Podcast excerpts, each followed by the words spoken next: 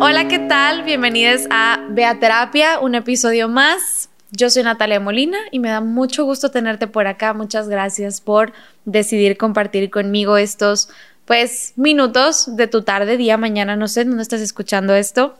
Pero hoy te quiero hablar de un tema que la verdad es que siempre causa mucho revuelo cuando lo hablo en algún lugar, usualmente lo tuiteo y eso siempre trae sus consecuencias. Una vez lo publiqué en mi Instagram, no estoy segura si lo dejé o no, pero también caos. Y hoy decidí que pues valía la pena hacer un episodio en el que pudiera como pues hablarlo un poquito más para dar a entender el punto, porque es un tema tan complicado y tan extenso que definitivamente se tiene que decir como en voz alta y un poquito más eh, pues elaborado. Este tema es el perdón está sobrevalorado. Creemos que la única forma de sanar es el perdón y esto viene desde muchas estructuras muy pesadas y pues ya no las iremos cuestionando poco a poco, pero me parece importante pues que tratemos el de dónde viene eso y si realmente para poder sanar una herida tenemos que perdonar. Yo considero que no y ahorita te voy a empezar a exponer por qué. Tenemos una tendencia a pensar que esa es la única forma de sanar porque culturalmente se nos ha enseñado que así debe de ser. Al menos creo que el contexto social mexicano tiene mucho esta tendencia a inclinarse como a al catolicismo, a la ética y la moral, pero que en realidad van dirigidas precisamente también a la ética y moral católica y religiosa. Entonces resulta como un poco más eh, pesado sostenerlo de una forma diferente. Entonces, ¿qué nos dicen? Nos dicen que como hay un Dios que nos perdona, tenemos que perdonar y que el perdón es para uno mismo y para apropiarse de él y la paz, etcétera. Pero muchas veces podemos encontrar paz aun cuando no estemos encontrando como ese perdón. ¿Qué es lo que pasa cuando nosotros decimos algo así como, es que no voy a poder sanar hasta que no lo perdone? ¿Qué pasa con las personas que están que tienen alguna agresión imperdonable, o sea, alguna agresión sexual, agresión física o algo que realmente perdonarles tenga como un peso emocional que sea mucho más grande que eso? Y pedirles que, decirles que no van a poder sanar hasta que no perdonen a su agresor, me parece cruel porque ¿qué pasa si esa persona realmente sufrió un, un trauma, un dolor tan grande que no pueda perdonar a su agresor y parte de eso ahora conlleve él? Entonces esto significa que yo nunca voy a sanar. Y realmente no es necesariamente así. ¿Qué pasa con el enojo? ¿Qué pasa con el sostener ese rencor? Siempre, siempre, siempre que lo pongo, las personas me dicen es que el perdón es para ti mismo y de que te sirvió guardar ese resentimiento, como si el guardar resentimiento nos hiciera algún daño directamente, y no siempre es así. El resentimiento no siempre funciona, hace la función de un daño o hace la función como de, de veneno, y eso se nos ha enseñado mucho, que envenena, que te empieza a pudrir por dentro porque es algo muy pesado y muy violento, entonces no va por ahí. Porque usualmente también a veces el resentimiento es un motor de arranque. El resentimiento es un estoy tan enojada con mi ex que voy a lograr hacer todo lo que había dicho que no iba a hacer solo para darle la madre. Y a veces logramos muchas metas por ese tipo de resentimiento. Y no quiero decir que el resentimiento lo tenemos que guardar desde una perspectiva de los voy a destruir a todos y voy a destruir todo lo que esté a mi paso, sino lo tenemos que poner desde un punto de partida en el que podemos sanar sin perdonar. Yo puedo sanar y seguir mentándole la madre a mi ex vía Twitter, vía Instagram, vía lo que yo quiera porque no hay una estructura fija que diga que el dejar pasar las cosas tenga un efecto. Yo lo veo como de una manera muy diferente. Hay personas que sostienen el perdón como una forma de sanar porque al voltearlo a ver dicen, oye, es que esta es mi forma de poder seguir con mi vida, el poder calmarme, sentarme y sobrellevar ese tipo de cosas desde la tranquilidad. Y hay personas en las que esa tranquilidad o neutralidad no les hace bien. Entonces se ponen como en este rush de voy a tomar esta emoción relativamente negativa o pesada y voy a hacer algo de ella. Entonces agarran inspiración para hacer eh, canciones, arte, música, podcasts. Este podcast nació de mucho enojo y mucho resentimiento y luego veo, por ejemplo, Taylor, hay una canción de Taylor Swift que lo explica.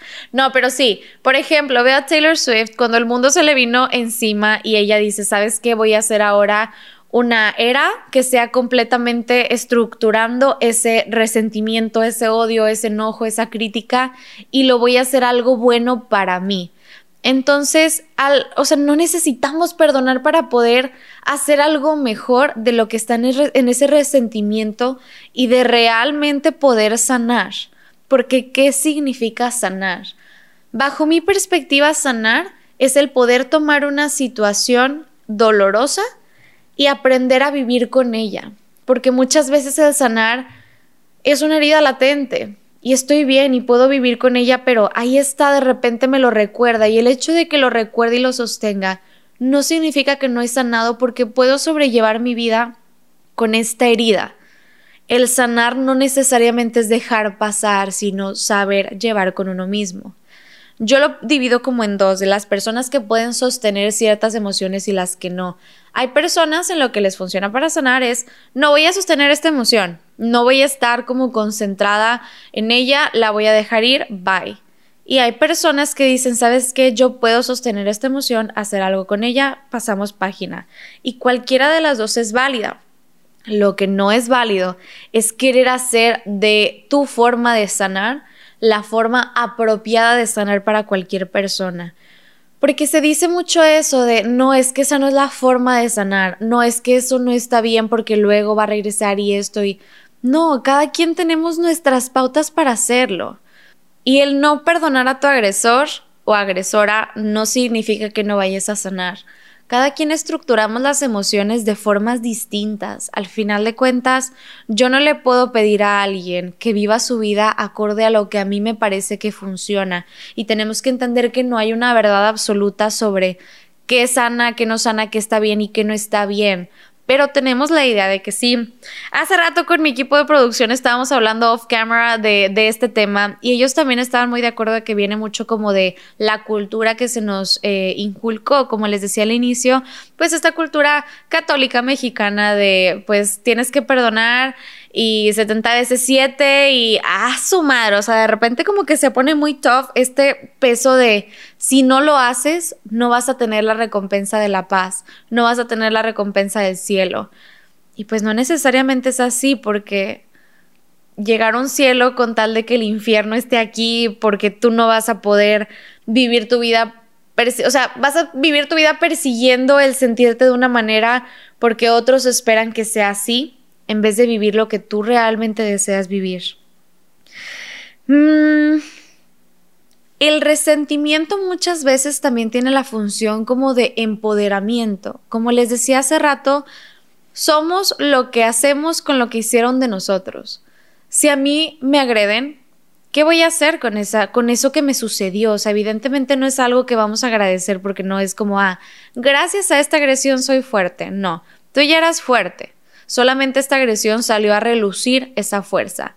Pero ¿qué vas a hacer con ello? Hay gente que lo estructura, como les decía, en arte, en, en, mil cosas, y tú sabrás en qué decides hacerlo tú.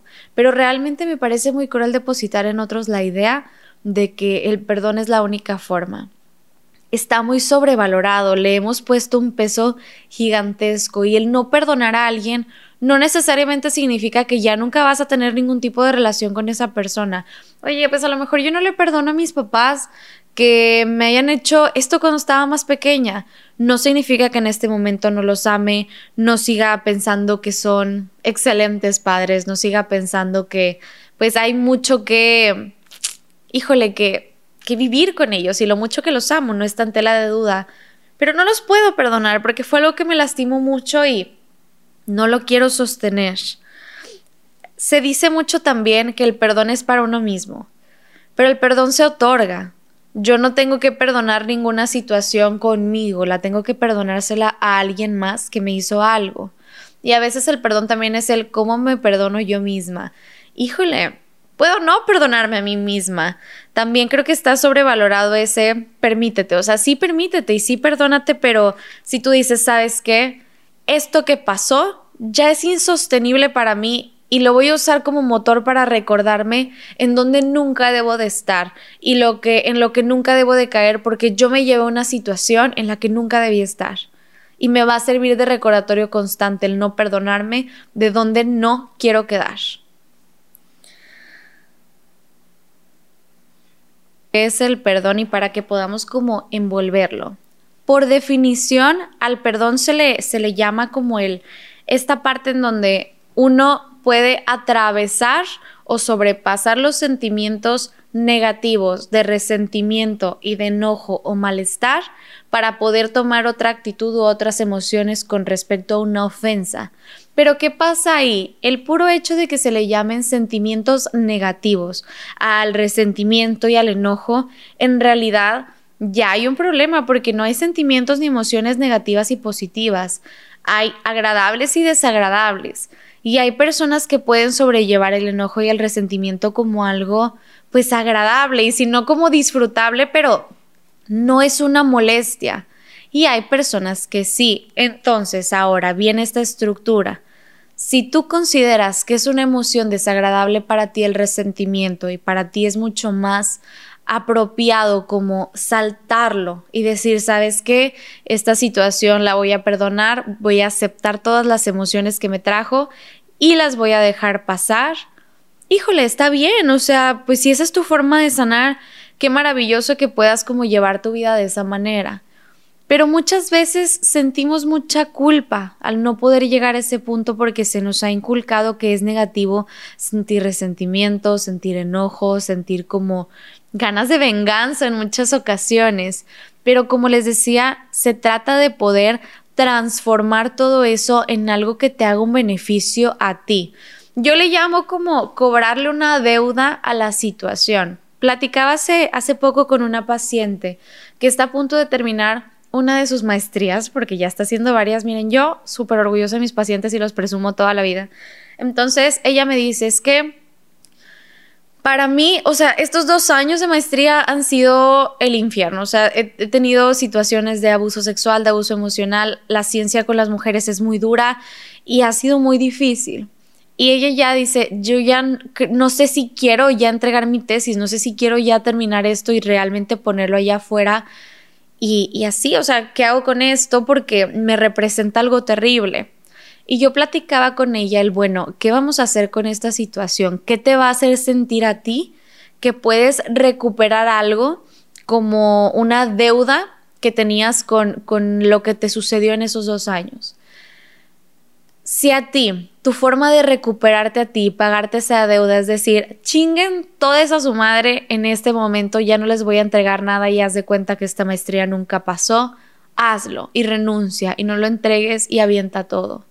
Pero también puede ser que tu forma de hacerlo sea entregar esa tesis, obtener ese título y sostenerlo con todas tus fuerzas de al menos esta situación pude hacer algo de ella que realmente es mío y que realmente me pertenece.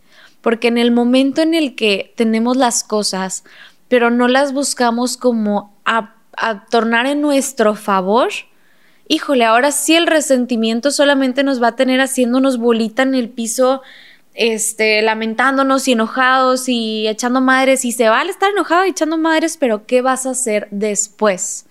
Porque si el perdón es poder atravesar los sentimientos de una situación y bien ponerlos como en, en otra perspectiva y poder aceptarlos, el, el, no necesariamente perdonar también funciona, pero definitivamente se transforma aún y voy a tomar esta situación y hacer algo bueno para mí de ella.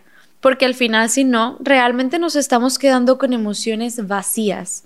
Y no emociones vacías de que no tengan un beneficio o que no tengan nada. A veces es muy necesario enojarse y es muy necesario odiar porque hay que depositar allá afuera como, pues ese sentido de, de que algo nos, no nos da conformidad, pues que algo nos está angustiando. Tenemos que poner muy claros nuestros límites tanto a otros como a nosotros mismos de híjole, odié tanto esto que me pasó y nunca voy a permitir que me vuelva a suceder, no voy a volver a permitir que me traten así y tenerlo claro, enojarte tanto con esa situación que apenas tengas el más mínimo indicio de que esto va a suceder en otro lugar y ya sepas identificar que va a ser un corte y un quiebre importante para no volver a caer ahí.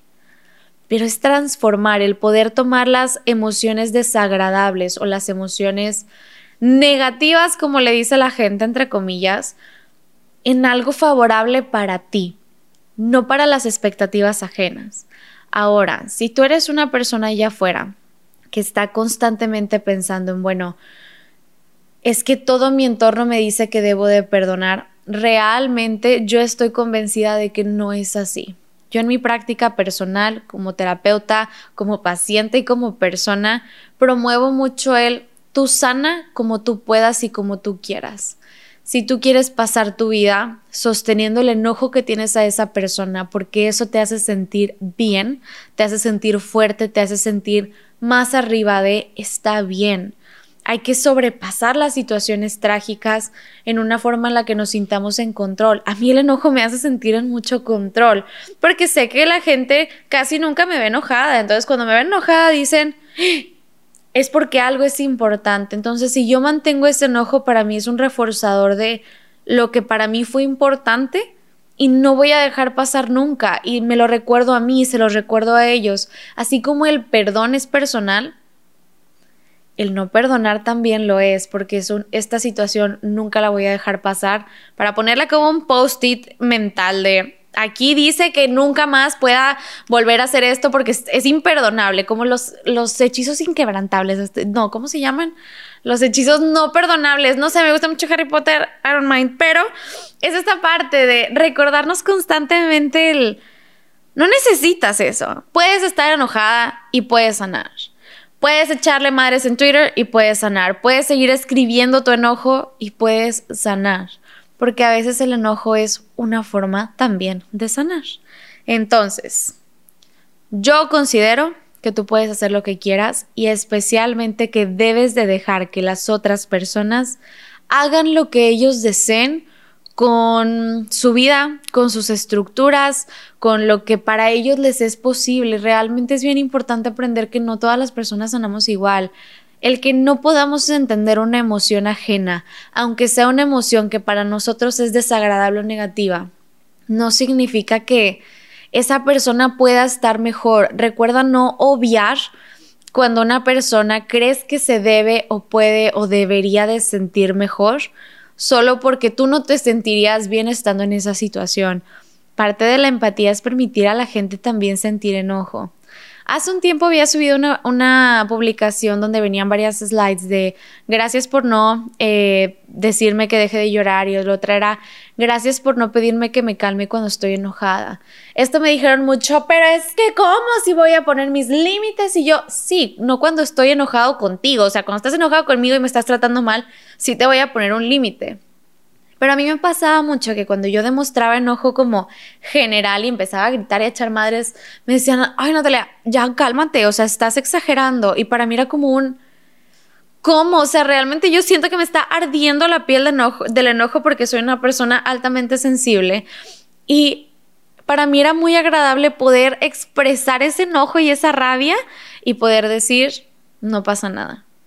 Es válido. Entonces, gracias a las personas que no me han pedido que me calme cuando estoy muy enojada porque a veces pues no lo podemos controlar y es muy pesado de sostener y pues solo les quiero recordar eso, que no necesitan perdonar para sanar. Si alguien te hizo algo que realmente no puedes dejar ir, no lo dejes ir. Sigue tu vida sin dejarlo ir y manteniéndolo ahí encerrado en el enojo está bien. No necesitas manejarlo de esa manera para sanar. Entonces, pues nada, espero que esto te sirva de algo porque también es, un, es muy liberador saber que podemos sentir enojo, saber que podemos sentir coraje, rabia, resentimiento y que nuestra vida va a seguir. No sintamos culpa por las cosas que sentimos. Permitámosle ser libres para nosotros también poder ser libres. Y pues nada, espero que este monólogo del podcast del día de hoy te haya caído en algo bien. Realmente cuando yo aprendí esto fue muy liberador y me, pues me cambió la vida y ahora pues hago podcasts y hago videos y hago arte de mi enojo y espero que tú también lo puedas hacer. Es muy bonito poner en algo favorable y como cobrarle de regreso a la vida esas cosas que te quitó en esas situaciones tan desagradables. Yo soy Natalia Molina, me puedes encontrar como arroba Molina en todas mis redes sociales. Y pues nada, nos veremos en el próximo episodio de Ve a Terapia. Adiós.